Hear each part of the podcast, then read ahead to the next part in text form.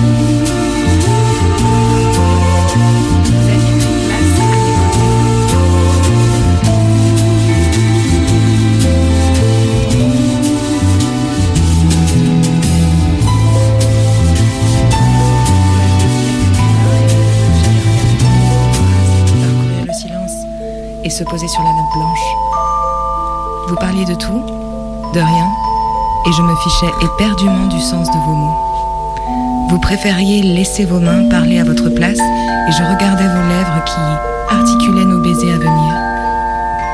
Vous perceviez mon désir malhabile, mains qui tremblaient, voix qui diminuaient, verre qui se renversait dans l'antichambre, vous apaisiez mon trouble et, d'une seule et ferme étreinte, vous mordiez le rouge de ma lèvre et nos baisers avaient un goût de lendemain. Vous aviez la beauté pâle et défleurie des hommes qui ont aimé. Mes mains séparaient le blanc du noir de vos cheveux. Vous abandonniez votre main contre ma cuisse dans un métro aérien, la chaleur de l'inconnu, la caresse du hasard, les secousses. Vous rêvassiez par-delà la fenêtre et sur le carreau tiède, je croisais le reflet de ce désir devenu image. Vous habituiez mes semaines à mon envie de vous. Vous disiez bientôt, sans donner de date, d'heure ou de lieu. Vous arriviez toujours en retard. Vous connaissiez les minutes qui séparent ma patience de mon agacement. Vous conduisiez comme si la vie n'avait pas de limite. Votre main entre mes cuisses, une autre sur le volant, le tumulte de l'autoroute et mon ronronnement. Vous conduisiez comme si la vie n'avait pas de limite. Vous laissiez parfois les avions et les décalages horaires vous éloigner de moi. En votre absence, je m'abandonnais au souvenir de vous. Vous ne m'écriviez jamais. Pourtant, vos mains agiles sur ma peau. Vous traversiez les pièces du grand appartement nu en érection. Les miroirs reflétaient de votre sexe la courbe, de votre cul l'ovale. Vous avanciez dans les sillons des draps sur les chemins sensibles tracés par nos humeurs. Vous prononciez nos corps, disiez des mots crus, me faisiez rougir. Les choses, pour qu'elles existent, il fallait les nommer.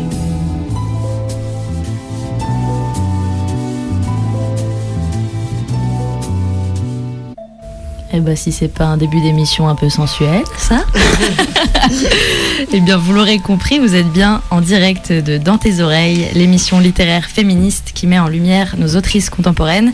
Et ce soir, on est accompagné de Samantha Barenson. Bonsoir. Bonsoir. Samantha Barenson, bienvenue dans ton émission. Tu as 43 ans, tu es écrivaine, poétesse, tu vis à Lyon. Tu es née en Espagne d'un père italien, d'une mère argentine. Après avoir étudié la littérature hispano-américaine à l'Université Lumière Lyon 2, tu te consacres à la traduction puis à l'écriture.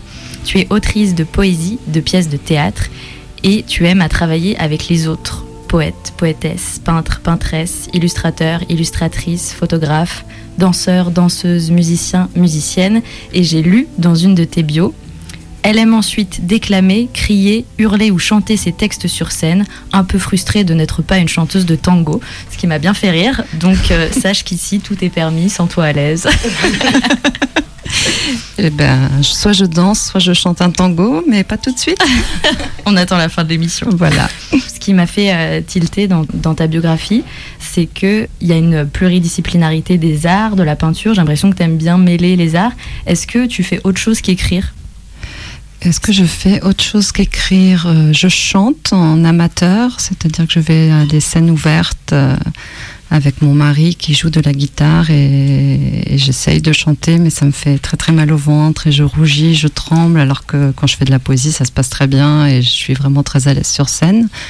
Et à côté de ça, j'ai une grande passion pour le collage. J'aime beaucoup découper, coller. J'aimerais bien avoir un, un atelier, un espace vraiment à moi pour, euh, pour pouvoir faire et du collage et de la peinture et mettre du texte avec, euh, avec de l'image. Mais il faut que j'attende que ma fille de 18 ans décide de prendre un appartement et de voler de ses propres ailes pour lui piquer sa chambre. Et la transformer en atelier. voilà. Et euh, tu lis souvent tes textes en performance? Est-ce que toi, tu les mets souvent en voix, tes textes? Toujours. Ben c'est vrai que quand je les écris, je les écris à voix haute. Donc je, je, je m'enferme dans, dans, le salon qui me sert de bureau et je préviens euh, les membres de ma famille que voilà, je vais être, euh, je vais parler à voix haute et qu'il faut pas s'en étonner. et, euh, et, je compose. Ben je, voilà, j'ai utilisé le mot, j'ai dit composer, mais c'est vrai que ben, j'écris mes textes en, en, imaginant le rythme et j'aime bien cette rondeur et justement la rondeur qu'on retrouve aussi dans, dans le tango de quelque chose qui tourne. Et c'est pour ça que j'aime beaucoup les, anaphores aussi, parce que euh, c'est quelque chose qui permet de faire tourner le texte un peu comme les, les derviches. Et, euh, et, voilà, donc quand j'écris, j'imagine tout de suite que ça pourra aller, euh, pour aller sur scène. Mm. Je, dois être une, une chanteuse frustrée, mais c'est vrai que de dire ces textes, on a, on n'a pas, on n'a pas la capacité de faire des fausses notes, donc euh, c'est beaucoup plus confortable. On va directement entrer dans ton œuvre euh, parce que l'émission est dense, on a pas mal de choses à lire parce qu'on a vraiment aimé tes textes, donc euh, on n'a pas pu tous les sélectionner, mais voilà, on a fait une petite, une petite sélection. On va parler d'un de tes textes, Samantha, qui je trouve est le texte parfait pour entrer dans ton œuvre justement et mieux saisir les textes qui suivent comme une sorte d'introduction. Ce texte, c'est Mon citronnier. Donc, c'est un roman que tu as écrit en 2014. En tout cas, il est paru en 2014 aux éditions Jean-Claude Lattès. On est en août 1978. Franco Barenson meurt dans une chambre d'hôtel à San Carlos de Bariloche en Argentine. Il laisse une fille de deux ans qui ne sait pas grand-chose de cette mort et grandit sans trop te poser de questions. Cette fille, c'est toi, et on s'écoute un extrait.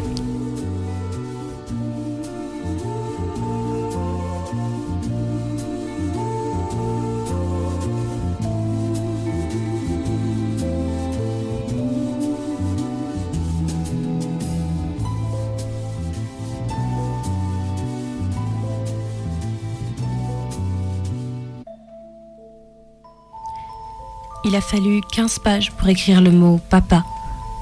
Je ne dis jamais ce mot. Au mieux, je dis père, car je ne m'adresse jamais à lui. Je parle de lui en narration. Je dis Mon père était italien. Mon père est décédé en 78. Mon père a rencontré ma mère à Buenos Aires. Mon père travaillait dans une agence de voyage. Mon père est parti vivre en Espagne avec ma mère. Mon père avait deux frères et deux sœurs. Je ne dis jamais papa. Papa, c'est enfantin. Papa, c'est quand il est là devant toi et que tu peux le toucher et lui dire Tiens, regarde papa, j'ai eu 20 sur 20 en italien. Papa, c'est pour lui dire Je t'aime papa. Pour lui dire Tu fais chier papa. Je lui dis souvent Tu fais chier papa. Je lui dis à voix basse dans ma tête. Je ne l'ai jamais dit à voix haute, pas besoin. S'il m'entend, il entend ce qu'il y a dans ma tête même si parfois je lui parle en français et qu'il n'est pas censé comprendre le français. Tu fais chier, papa. Tu fais chier d'être parti si tôt, d'avoir laissé maman toute seule. Tu fais chier de n'avoir pas été là quand on avait besoin de toi, de n'être toujours pas là. Il ne fait même pas l'effort de s'immiscer dans mes rêves. J'aimerais me réveiller un matin après avoir passé la nuit à rêver de lui, à rêver d'une conversation, d'une balade, d'un moment partagé. Je lui dis Tu fais chier, papa tu pourrais au moins venir dans mes rêves. On pourrait passer comme ça un peu de temps ensemble, apprendre à se connaître, et mes rêves se mélangeraient à la réalité, et j'aurais enfin des souvenirs. Mais non, tu fais chier, papa.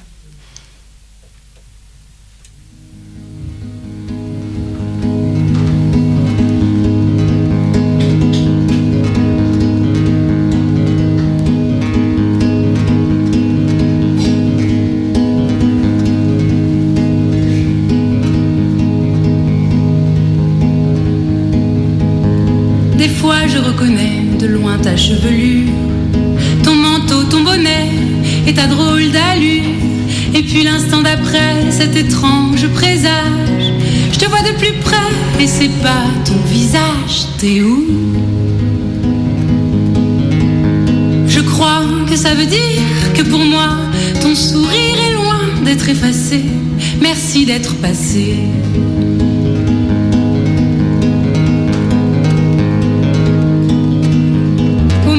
Ce matin, un homme à cataracte, mais au regard mutin, me distribue son tract. Sa verve me rappelle des discours politiques. Un tantinet rebelle, un poil trop théorique. T'es où? D'ailleurs, c'est ton parti que défend ce petit bout de papier froissé. Merci d'être passé.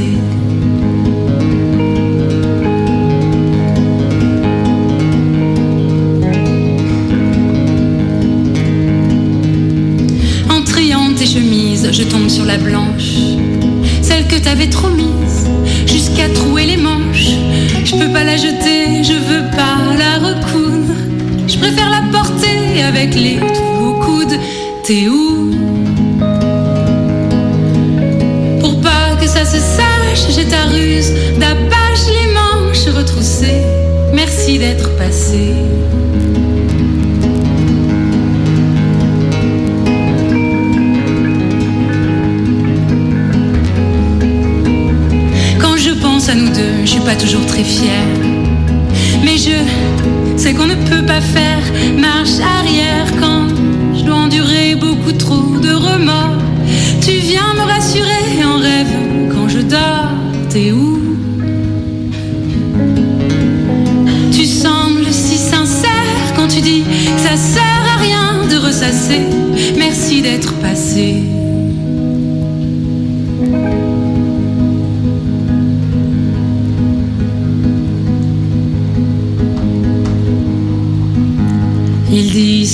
Disent que l'âme s'envole.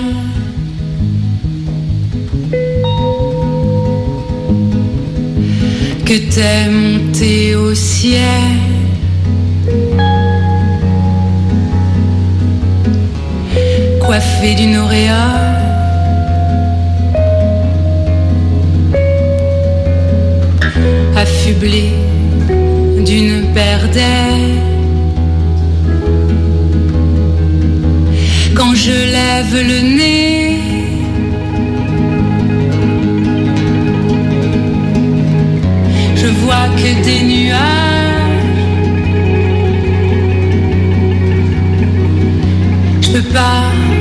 T'imaginer. Planqué là-haut. Bien sage.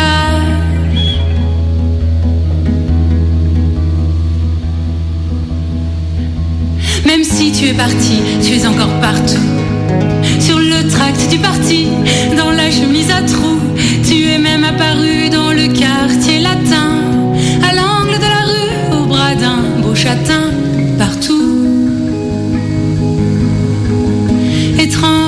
Jeu, mais t'inquiète pas, je suis loin d'être lassé, continue à passer. Continue.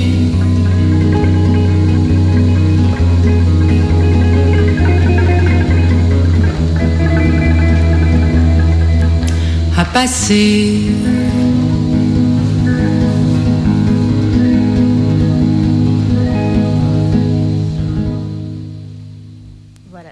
Extrait de ton texte Mon citronnier paru en 2014, suivi de la musique que tu as choisie pour nous ce soir, T'es où de Lily Lucas. Alors Mon citronnier, c'est une véritable enquête policière et poétique. On est complètement plongé euh, dans ta quête de vérité, de compréhension. C'est un texte euh, d'une soixantaine de pages sur le deuil, le questionnement, la présence des choses, des êtres, ce qui nous en reste, l'amour, la mort, la passation, la filiation, être détective de sa propre vie. Comment on fait pour écrire un texte aussi intime Alors déjà, je dois rétablir une petite vérité concernant ce que tu as dit. En fait, il existe deux citronniers. Il existe Le Citronnier qui fait une soixantaine de pages, qui est paru en 2014 aux éditions Le Pédalo Ivre, qui est une maison d'édition lyonnaise de poésie. Et il existe Mon Citronnier, qui est un livre de 250 pages aux éditions Jean-Claude Lattès à Paris, qui est paru en 2017 parce que le poème est devenu un roman. Et la question de comment on passe, on écrit un récit aussi intime, ben, par nécessité, c'est-à-dire que euh, j'ai toujours été orpheline de père et puis euh, je pensais que j'en avais rien à faire et qu'on vivait très bien comme ça euh, et que je m'étais habituée à l'idée. Et puis la quarantaine est arrivée et je me suis dit mince, en fait non, ça ne me fait pas rien. J'ai envie de savoir qui était ce bonhomme qui, qui m'a donné naissance et dont voilà, dont j'ai les gènes et à qui je ressemble quand même pas mal physiquement. Et donc j'ai commencé à écrire un, récit qui voulait être un récit de, ce qu'était l'absence. Donc au départ, ça devait être un objet littéraire sur, euh, sur, euh, sur le rien, en fait, sur euh, le trou, sur le manque. Et, et puis en, cherchant des petites choses, des lettres, des souvenirs, en posant quelques questions, ben, le récit est né et puis il m'a complètement dépassé. Et il m'a tellement dépassé qu'un jour, euh, la thèse à Paris m'a dit ben, ce petit récit, il faudra en faire un roman parce qu'il y a plein de choses à dire encore. Donc ah, il existe ta du coup. d'édition qui t'a dit faisons un roman. Voilà.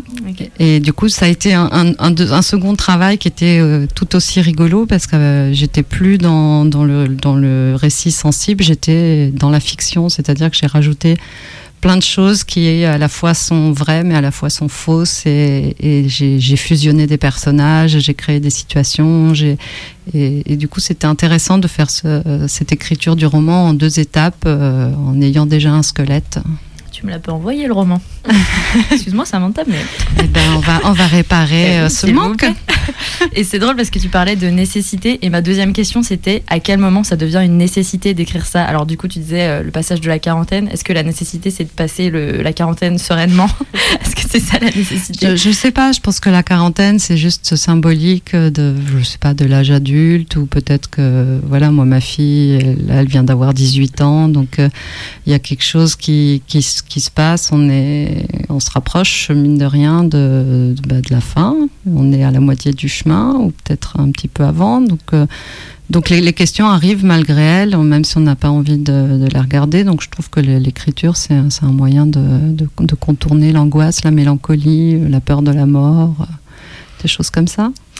Quand j'ai lu euh, Mon citronnier, ça m'a touchée parce que moi-même, en ce moment, je suis en train d'écrire et sur euh, la famille, etc. Et je discutais avec une amie il n'y a pas longtemps en lui parlant de mes écrits euh, familiaux, tout ça. Et elle me disait Mais, euh, mais t'as pas le droit d'écrire ça, c'est trop intime, tu peux potentiellement détruire ta famille, pourquoi tu fais ça, etc. Et bon, j'ai appris plus tard que cette personne était elle-même en train d'écrire sur sa famille, donc je pense que ça projetait des choses. Mais je voulais savoir, est-ce que est-ce que tu as prévenu que tu allais écrire là-dessus? Est-ce que euh, tu leur as offert le bouquin une fois édité? Comment on deal avec sa famille quand on écrit sur soi et sa propre famille? Alors, il y, a des vrais choix à faire. Moi, euh, par exemple, j'ai fait le choix en concernant, euh, concernant ma mère de ne pas la faire apparaître comme un personnage qui prend la parole, c'est-à-dire que elle, elle, est, elle est là en filigrane. Elle, elle parle pas beaucoup et on, et on peut pas dire grand chose parce que ma mère est, vivante et donc j'ai pas vraiment le droit, je me sens pas le droit de mettre euh, à la fois des sentiments ou des mots dans sa bouche. Et dans le roman, c'est encore plus visible parce que euh, le personnage de la mère, du coup, est presque amnésique, c'est-à-dire qu'elle a elle a, elle a perdu son, son compagnon et puis du coup, euh, elle veut se débarrasser de ce moment qui est un peu trop triste et du coup, elle, a, elle oublie tout ce qui s'est passé. Et, euh, et, mon éditrice me disait, mais non, il faut faire parler la mère, il faut qu'elle dise des choses, il faut qu'elle dise ce qu'elle ressent. Et je disais, non, non, non, non, parce, que, parce que justement, la, c'est une fiction, mais à la fois, c'est des personnages qui existent, c'est des, qui peuvent être touchés, qui peuvent euh, mal le prendre ou être blessé. Donc j'ai vraiment essayé de rester dans, dans quelque chose de neutre, de, neutre, de subtil. C'est comme il y a le personnage de la tante. En fait, c'est une fusion de toutes mes tantes. Donc euh, chacune peut se reconnaître un petit peu, mais elle peut pas affirmer complètement que qu'il s'agit d'elle. Et donc, euh, il y, avait voilà tout un travail comme ça pour ne pas blesser les gens, parce que moi, c'est des gens que j'aime, avec qui j'ai pas envie de, de, me fâcher. Après, il y a des écrivains qui prennent le, parti de, de, foutre en l'air complètement leur famille et qui s'en fichent complètement. Et bon, ça, ça arrive. Je sais pas, j'ai lu des romans sur des, je sais pas, des, garçons qui ont été violés par leur père. Euh, bon, bah, ils ont envie de se débarrasser du, père et donc ils balancent tout et ils font bien, quoi. Mm. Mais bon, moi, mes, ma famille sont plutôt gentils. Donc... Et du coup, ils ont lu euh, ton Ils ont lu. Alors, c'est sûr qu'il y, y, a des choses sensibles, donc ils ont été touchés, mais ils défendent, ils défendent bien le livre. J'en suis contente. Il y a des mots en rouge. Alors, je sais pas si c'est fait exprès ou pas, ou si c'est juste que tu m'as envoyé un PDF où il y avait des mots en rouge. Ah, intéressant. Mais en tout cas, il y avait des mots en rouge. Et comme moi, j'étais prise à fond dans l'enquête policière, je me suis dit, hm, note-les, Marion, c'est sûrement des indices. Et donc, tu, les as notés Alors, vas-y, quels sont les mots en rouge Je les ai pas là, mais c'est insensé. Ça fait genre euh, odeur, cheval, machin. Enfin, tu vois, ça, ça a aucun sens. Euh, c'est. Alors, oui, j'ai pas dû t'envoyer la bonne version. mais euh, Parce que du coup, j'étais là, ouais, super, hâte de lui demander ce que c'est. Non, mais souvent, je souligne, je souligne en rouge les mots que je, que je répète trop souvent parce que tout écrivain a un peu des, des mots qui reviennent. Là, des mots qui reviennent. Et donc, à un moment donné, quand on finit le livre, il faut faire du nettoyage. Et quand on a, je sais pas, utilisé. Euh, quel est votre mot préféré? J'ai pas d'exemple là sur, sous la main, mais je sais que moi j'ai voilà j'ai des petits tocs, des choses qui reviennent tout le temps. Donc après il faut que je ah. nettoie parce que sinon on a l'impression d'avoir déjà lu ça 10 pages avant et 20 pages avant et 30 pages avant. Moi je me suis dit que c'était peut-être euh, lié à un possible amour des bons polars et des vieux films en noir et blanc et que du coup tu nous semais des indices. Je suis partie loin. Hein, j'aime beaucoup l'idée, je, garde l'idée. Par, contre, je, n'aime pas beaucoup les polars parce que je trouve que c'est un genre où on ne sait jamais si, si, on va tomber sur un cadavre qui a été euh, découpé, tranché, euh, violé, brûlé. Et du coup, cette angoisse de comment le mort va apparaître euh, fait que je n'en lis pas parce que j'ai peur des trucs tranchés, coupés, brûlés. Et tu disais tout à l'heure que avais, euh, tu faisais pas parler ta mère parce qu'elle était encore vivante. Mais du coup, moi, ça me pose une question c'est est-ce que du coup, on a plus le droit de mettre des mots dans la bouche des personnes qui sont plus là? Alors, ça, c'est chacun sa conviction, mais personnellement, je pense que oui. Et puis, s'ils sont pas contents, ils n'ont qu'à revenir en fantôme, nous, nous le dire. Je ne sais pas, mais mais je trouve que oui, à la, à la fois, c'est une façon de, de, de, prolonger leur existence, de donner un, un sens à des choses qui n'en ont peut-être pas. Donc, je, de ce côté-là, je m'interdis vraiment pas. Les, morts sont morts, donc les vivants font bien ce qu'ils veulent. En tout cas, mon citronnier nous montre que les secrets, parfois, ils vivent plus longtemps que, que ceux qui les ont portés. Il y avait une petite question. Oui, moi je me demandais, mais peut-être que la réponse du coup est dans, dans le roman euh, qu'on a spoilé. Hein. Voilà, sans spoiler, mais c'est vrai qu'on se pose, euh, donc il y a toute euh, l'intrigue autour du, du père qu'on suit dans le roman, mais je trouve qu'on reste un peu sur notre fin, enfin dans, dans, le recueil qu'on a lu en tout cas, et on se demande est-ce qu'il pourrait y avoir une suite, est-ce qu'il y a matière à une suite, de savoir notamment ce qu'il y a tout le poids du silence en fait dans cette famille, et est-ce qu'on pourrait imaginer une suite où le silence se dénoue en fait, où les gens se parlent? Et eh bien justement, quand on m'a demandé d'écrire le roman, moi j'étais déjà en train d'écrire une suite parce que j'avais des, j'avais des choses à dire et du coup ces choses-là, je les ai intégrées dans le roman.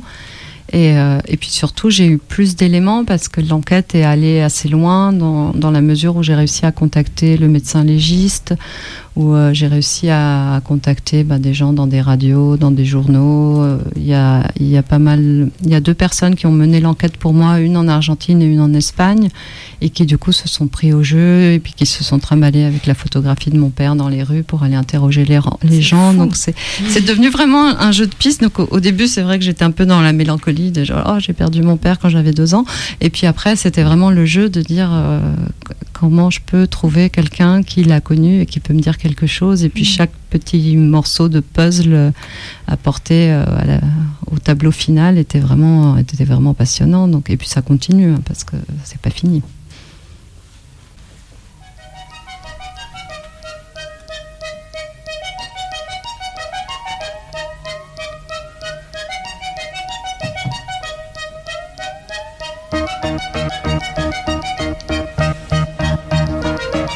Des hommes quittent ma vie.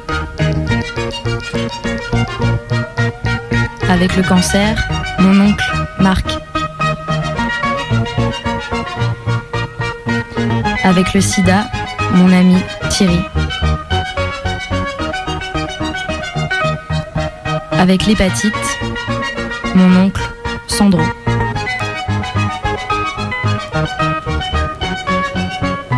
mais je suis enceinte. Cette alien prend mon corps en otage, occupe toute la place. Dans mes entrailles poussent les côtes flottantes, étire la peau du ventre, m'oblige à manger, à boire, à dormir, me réveille en pleine nuit, me télécommande, m'arrondit.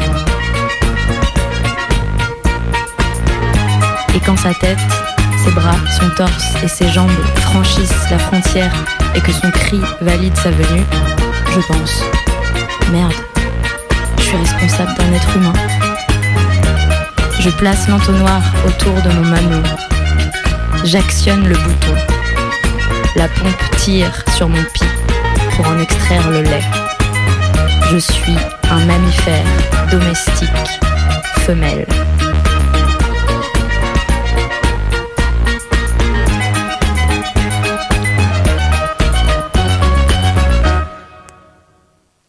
C'était un extrait euh, de Machine arrière, qui est une sorte, euh, comment dirais-je C'est pas une euh, autobiographie, c'est des moments de vie, un patchwork, un patchwork de moments de vie. Comment Bah, tu dirais Au, bah, au départ, il s'appelait Puzzle. Voilà, parce que c'est vraiment un jour j'ai fait une liste de toutes les choses dont je me souvenais depuis, euh, on va dire ma naissance jusqu'à mes fameux 40 ans. Et, et à partir de cette liste de choses, j'ai décidé d'écrire un poème pour chacun des souvenirs qui m'étaient venus à l'esprit. Heureusement, il y avait euh, à peu près autant de souvenirs joyeux que de souvenirs euh, tristes. Oui, parce que ça fait le bilan en fait. Voilà, ça fait une sorte de bilan. Et, mais j'ai trouvé l'exercice assez, assez intéressant et, et ça donne.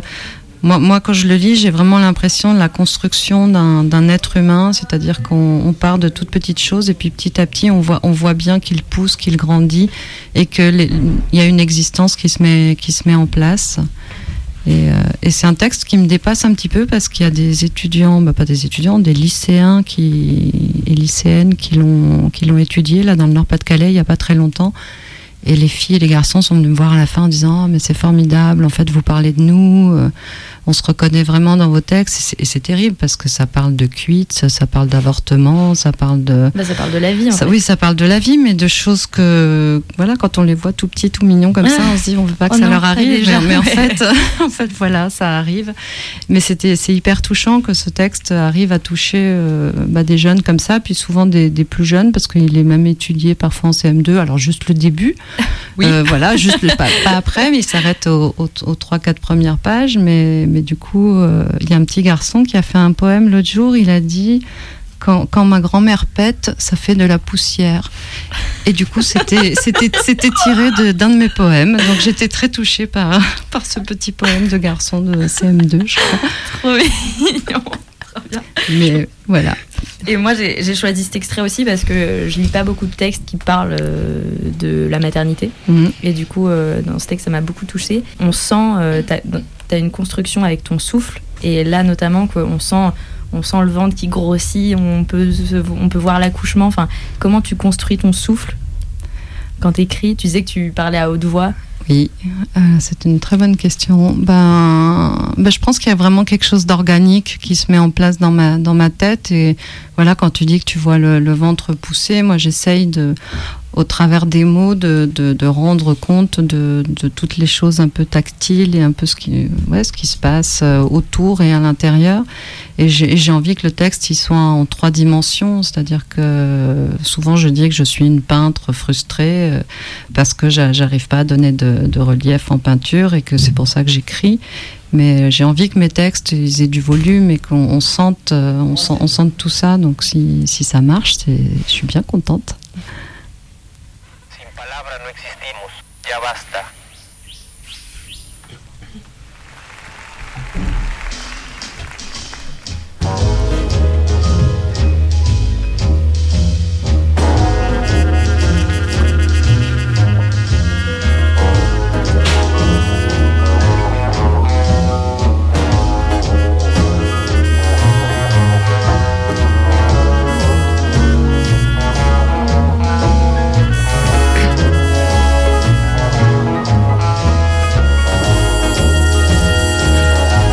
Cosas para que existan se las nombra, dijo.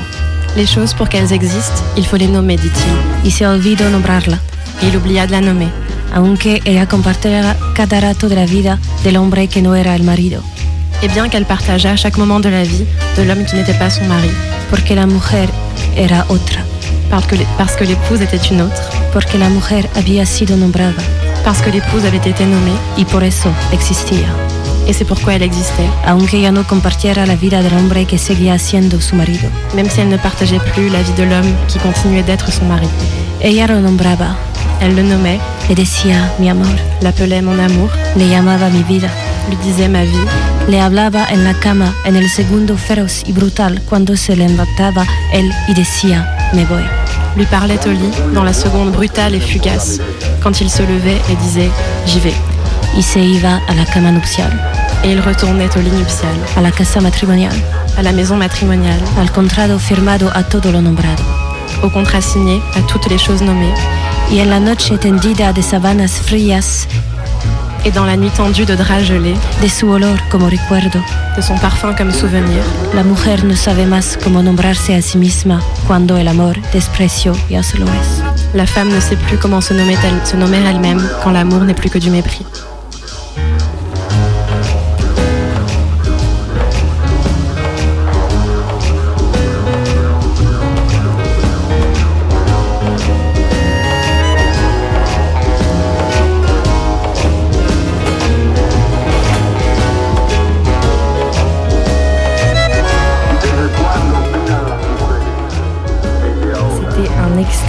Lu par Margot et Maïté de Délit des corps. Un de tes textes, Samantha, euh, qui finit par Les choses pour les nommer, il faut les écrire, euh, phrase qu'on a déjà entendue dans le premier texte euh, Tu m'aimes-tu? Euh, Qu'est-ce qu'il faut nommer? Qu'est-ce qu'il faut écrire? Alors ça c'est... bah, déjà il faut citer que c'est un, un texte qui est hommage à Alphonse Cervera qui est un poète de Valence en Espagne et qui disait que les choses pour qu'elles existent il faut les nommer. Donc je lui ai piqué cette phrase et j'ai construit mon texte autour. Et surtout euh, le titre aussi vient de lui puisqu'il a écrit un livre qui s'appelle Les corps du délit et moi les délits du corps étaient une réponse à- à son anthologie poétique. Et c'est l'un des meilleurs poètes du monde, donc je suis très contente d'avoir fait ce travail. Alors, c'est quelle était ta question? C'est qu'est-ce qu'il faut nommer et qu'est-ce qu'il faut écrire? Eh Parce que ben, ça revient dans tes textes, cette phrase. Oui, bah, c'est de toute façon à partir du moment où on écrit, on fait exister les choses, et quand on nomme, on fait exister les choses. Mais c'est toujours la, la réponse à, au secret de famille, la réponse au. Alors là, dans ce cas-là, c'était c'était la maîtresse qui est. C'est un texte sur la, la maîtresse qui est cette femme qu'on ne nomme pas et qui n'existe pas. Et, et je trouve que c'est une situation qui est souvent désagréable et que j'avais envie d'accuser parce qu'il y a beaucoup trop de femmes qui pensent que les hommes mariés avec qui elles sortent vont quitter leur femme parce que bon, elle- là c'est pas tout de suite, mais là elle a un cancer et donc et les enfants sont, trop petits et du coup voilà, mais, euh, mais bientôt, mais bientôt et en fait beaucoup trop de femmes attendent ce bientôt et finissent dans la dépression.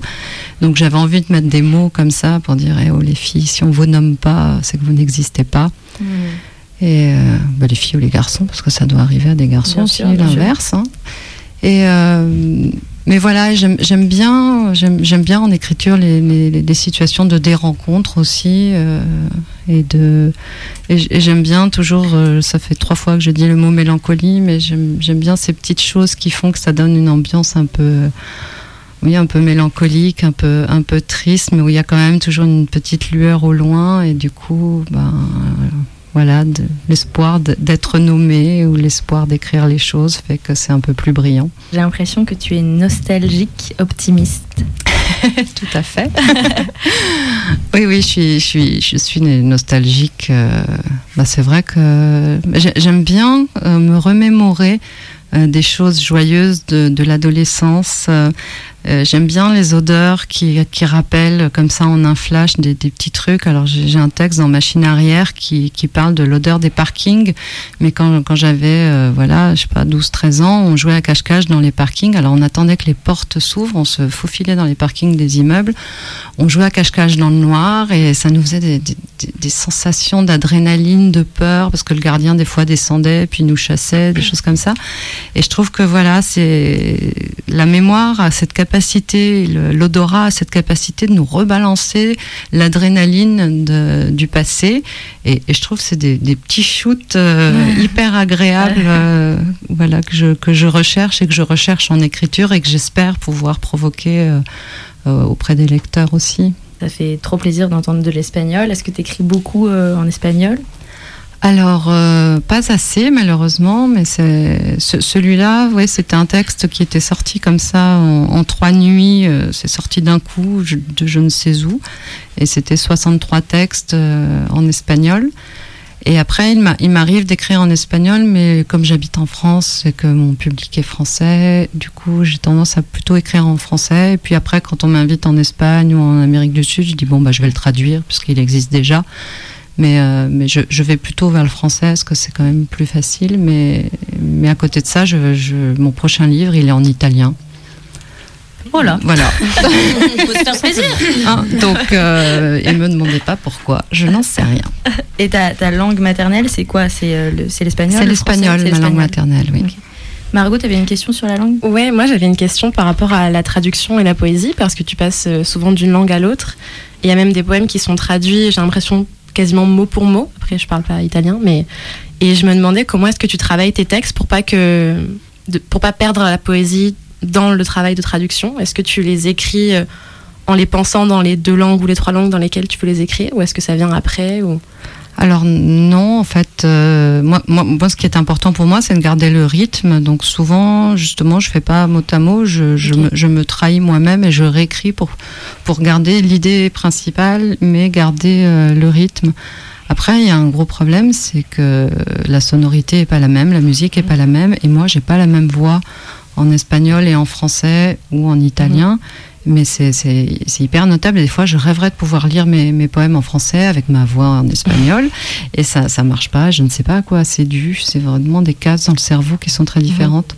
Mais au niveau de la traduction, jusqu'à présent, je me traduisais moi-même. Et là, je me suis dit, non, il faut que quelqu'un d'autre me traduise parce que finalement, il y a peut-être quelque chose qui, qui se perd. Et, le, livre que j'ai écrit en italien, je l'ai fait traduire par une auteure québécoise qui s'appelle Melissa Vero. Et c'était génial parce qu'on parle la même langue, du coup on peut se comprendre et on peut débattre, mais, euh, mais elle avait plein d'idées, plein de façons de voir les choses différemment. On s'est battu sur des mots, sur des façons de dire. Et il y a même des choses que j'ai réécrites en italien pour que ça colle à la traduction qu'on avait trouvée en français parce que voilà, c'était plus équilibré. Donc c'est vraiment un chouette travail. Donc je, conseille aux gens d'aller se faire traduire. Allez vous faire traduire. C'est ça.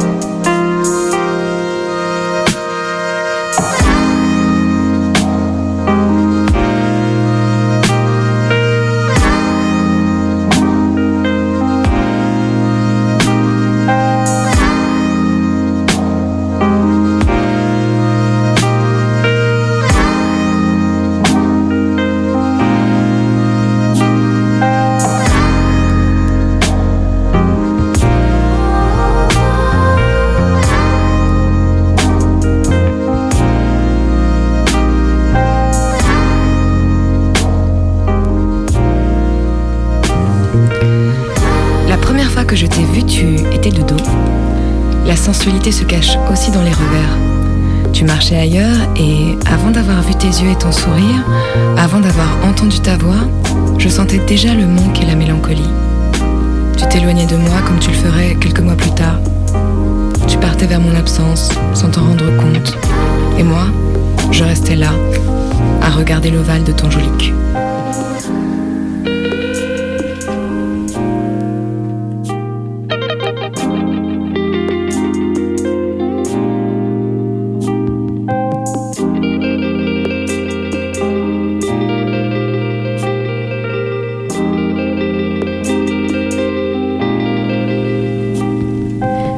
Tout, ce qui me plaît chez toi, au-delà de ton apparence, de la forme de ton visage, de tes yeux, de la couleur de tes cheveux, au-delà de tes bonnes manières, de la façon raffinée et discrète que tu as de mastiquer, de la lenteur avec laquelle tu bois le vin, au-delà de l'harmonie aérienne de tes doigts qui écrivent ce que tes mots ne savent dire, au-delà des livres, des films et des œuvres musicales que tu évoques pour illustrer le récit joyeux qui nous maintient éveillés, au-delà de ta main qui m'ouvre la porte, de chaque petite attention qui me fait sentir reine, plus que tout, c'est ta voix qui provoque en moi des tremblements chaque fois que tu prononces mon nom.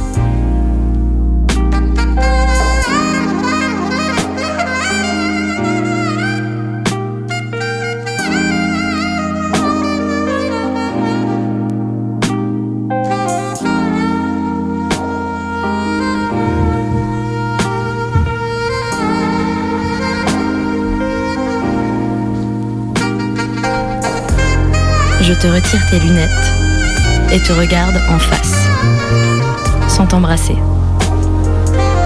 Je t'effleure et déboutonne ta chemise en récitant un chapelet intime, découvrant tes mystères un à la fois. Je continue mon chemin entre les boutons de ton pantalon. J'avance lentement et je fais apparaître le duvet invisible qui se cachait derrière tes vêtements. Je plie les genoux pour t'enlever tes chaussettes et j'inspire les différents parfums qui te façonnent. Salive, peau, musc, verge et pied. Je me relève pour finir de te déshabiller. Le boxer tombe par terre et je te découvre nu. Je t'effeuille comme un artichaut et te mange le cœur.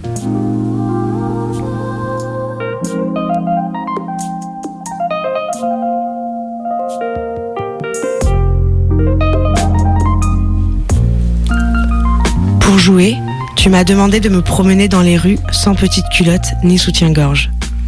De laisser pluie et vent se faufiler sous jupe et pull.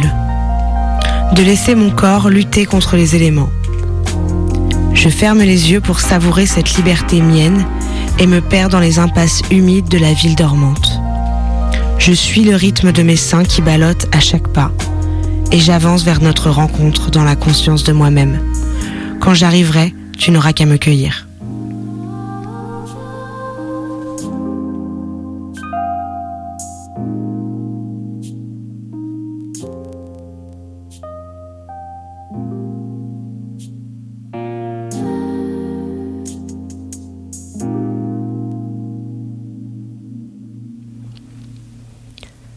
Je veux faire l'amour sans l'excuse d'avoir bu trop de vin. Sans l'ivresse, sans attendre le bon moment et l'horaire logique. Sans tabou, sans peur et sans gêne. Sans drap.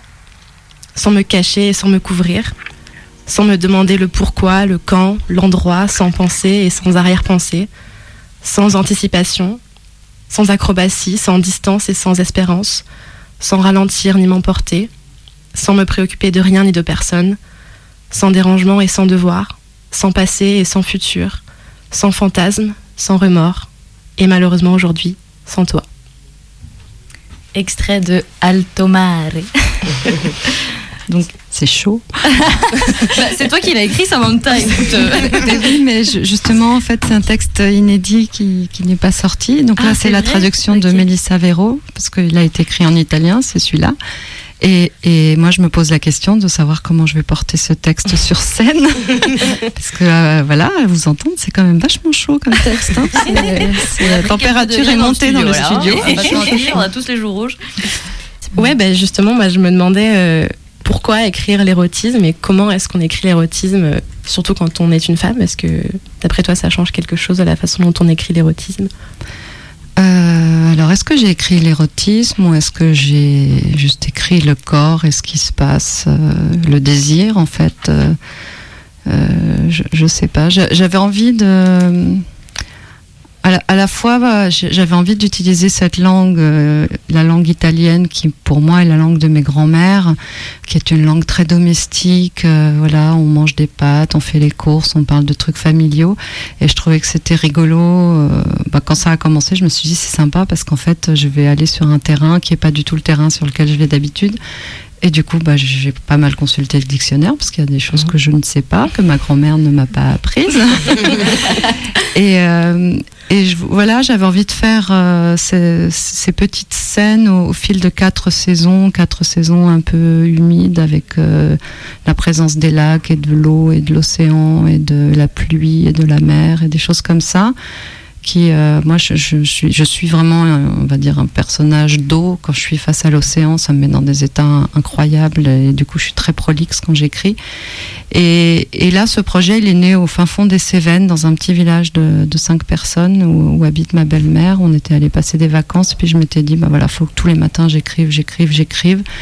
Et donc, c'est vraiment un projet qui s'est construit euh, un peu comme un condensé de, de, corps dans, dans un paysage qui pour moi les Cévennes je trouve c'est très aride c'est très paumé c'est un peu euh, le contraire de la, de la sensualité pour moi. Et donc je trouvais que de m'enfermer comme ça tous les matins et d'essayer de repenser euh, à voilà c'est quoi mon corps c'est quoi mon désir c'est quoi ce qui se passe entre mon compagnon et moi et comment je peux mettre des, des mots avec une langue qui est pas la langue que j'utilise justement en amour. Et du coup voilà c'est tout ça a, a- a donné euh, ce texte qui du coup me dépasse un peu parce que je ne sais absolument pas comment je vais le porter sur scène. Parce qu'il faut assumer, après il y a la posture, c'est-à-dire que, et, et justement, j'ai vu, j'ai vu une fille l'autre jour sur scène, euh, Isabelle Bona Luciani, qui, euh, qui lisait un texte très érotique qu'elle a écrit, et je me suis dit, en fait, il faut être habillé en noir, il faut faire disparaître le corps pour qu'il ne reste plus que la voix, et que le public ne projette pas sur celle qui lit euh, tous ses fantasmes, et que ce soit juste la voix qui vienne murmurer quelque chose à l'oreille des, des auditeurs, et voilà, donc quelque chose de très tamisé, ou, ou alors peut-être, euh, je sais pas, une fiction radiophonique. Viens les dire ici, bien sûr. Voilà, mais, mais je pense voilà, c'est quelque chose qui est, qui est écoutable. Et euh, bon, je crois que je connais déjà la réponse, mais alors entre l'italien et le français, quelle langue est la plus sensuelle? Le français? Bien sûr. Non, mais les, les, les deux ont leurs avantages. hein, mais euh, après, l'italien est toujours plus sensuel pour, euh, pour un français. Et puis, je pense que le français est très sensuel pour un italien. C'est vrai. tout, tout dépend comment on se place. Eh bien, il est 22h54. On va lancer le jingle du quiz des 5 dernières minutes. Ouh là là là là là, c'est le quiz des 5 dernières minutes. Samantha, aujourd'hui c'est un jour un peu spécial euh, car nous sommes le lundi 30 septembre et c'est la 30e de DTO. Eh bien, nous avons fait un quiz spécial, 30 questions à Samantha Barenson. T'es bien loti, d'habitude en a plutôt 15, donc aujourd'hui tu te tapes le double de questions. Pas d'anniversaire. Merci. Alors, Virginia Woolf ou Virginie Despentes? Virginia Woolf, Roman ou pièce de théâtre roman. Hercule Poirot ou Colombo Colombo. Sexto ou sextoy Ah, sextoy. À encre ou à plume À encre. Mick Jagger ou Leonard Cohen Leonard Cohen. Cuir ou moustache Oh, étrange comme question. Euh, moustache Champ de citron ou champ de coquelicot Ah, chant de, de, de, de coquille citron Empanadas ou pizza? Empanadas. Draguer dans un train ou conclure sur la plage? Ah, bah, on peut faire les deux. Le train, il va à la plage, non? Asia Argento ou Monica Bellucci? Monica Bellucci. Poésie ou fiction? Poésie. Sauter dans les flaques ou traverser les flaques? Ah, traverser les flaques. Audrey Lorde ou Sappho? Hmm, Joker. Érotisme ou pornographie Hmm, érotisme. Mélancolie ou nostalgie Hmm, mélancolie. Colette ou Madame de Lafayette Colette. Danseur de tango ou marin de passage Ah, danseur de tango. Partir ou revenir Partir. Non, revenir. Non, partir. Non, revenir. Non, partir. Non, re- bah, Tourner en rond. L'odeur ou la voix La voix. Carte postale ou FaceTime Carte postale. Écrire ou parler Un, un, un. Écrire pour parler Enfance ou adolescence? Adolescence. Méditerranée ou Atlantique? Atlantique. Balade dans Montréal ou camping en Gaspésie? Ah, bon allez, on commence par une balade à Montréal. Avec ou sans poils? Euh, sans. Avec. Ça dépend. De quoi on parle Allez, avec. Rencontre fortuite ou date Tinder Un rencontre fortuite. Lumière allumée ou lumière éteinte Lumière allumée. Avec ou sans culotte Sans. Une nuit ou toute la vie Oh, toute la vie. Merci. Eh bien, merci Samantha Barenson. Tu as très bien réussi ce test. Ouais, super. Euh, on n'a pas lu tous tes textes encore une fois, mais euh, on a essayé de faire une petite sélection. C'est Et une belle synthèse. oui. bah, merci, toute ton œuvre était euh, superbe et géniale à lire. Et il faudrait qu'on fasse un deuxième Samantha Barenson dans tes oreilles. Pourquoi pas. Et pourquoi pas. Euh, Est-ce que tu as un site, un blog, des Instagram, des bouquins édités? Est-ce que tu peux nous parler de... Alors j'ai un site euh, www.samantha-barenson.com, j'ai Facebook, j'ai des pages Facebook pour chacun de mes livres, j'ai Twitter, j'ai Instagram, j'ai LinkedIn, j'ai à peu près celui qui ne me trouve pas sur les réseaux n'a vraiment pas fait d'effort. Et pour les nouvelles, ben, en- le 16 et le 18 octobre, je présente le roman dans le cadre des Belles Latinas, le festival, euh, dire latino-américain qui a lieu à Lyon. Et le 26 octobre, je présente mon dernier recueil de poésie qui s'appelle Tu m'aimes-tu aux éditions Le Chapolaire. Et ce sera dans un bar, un café culture qui s'appelle Amour et qui est rue Longue. Ah, génial. Eh ben, on sera là. Super.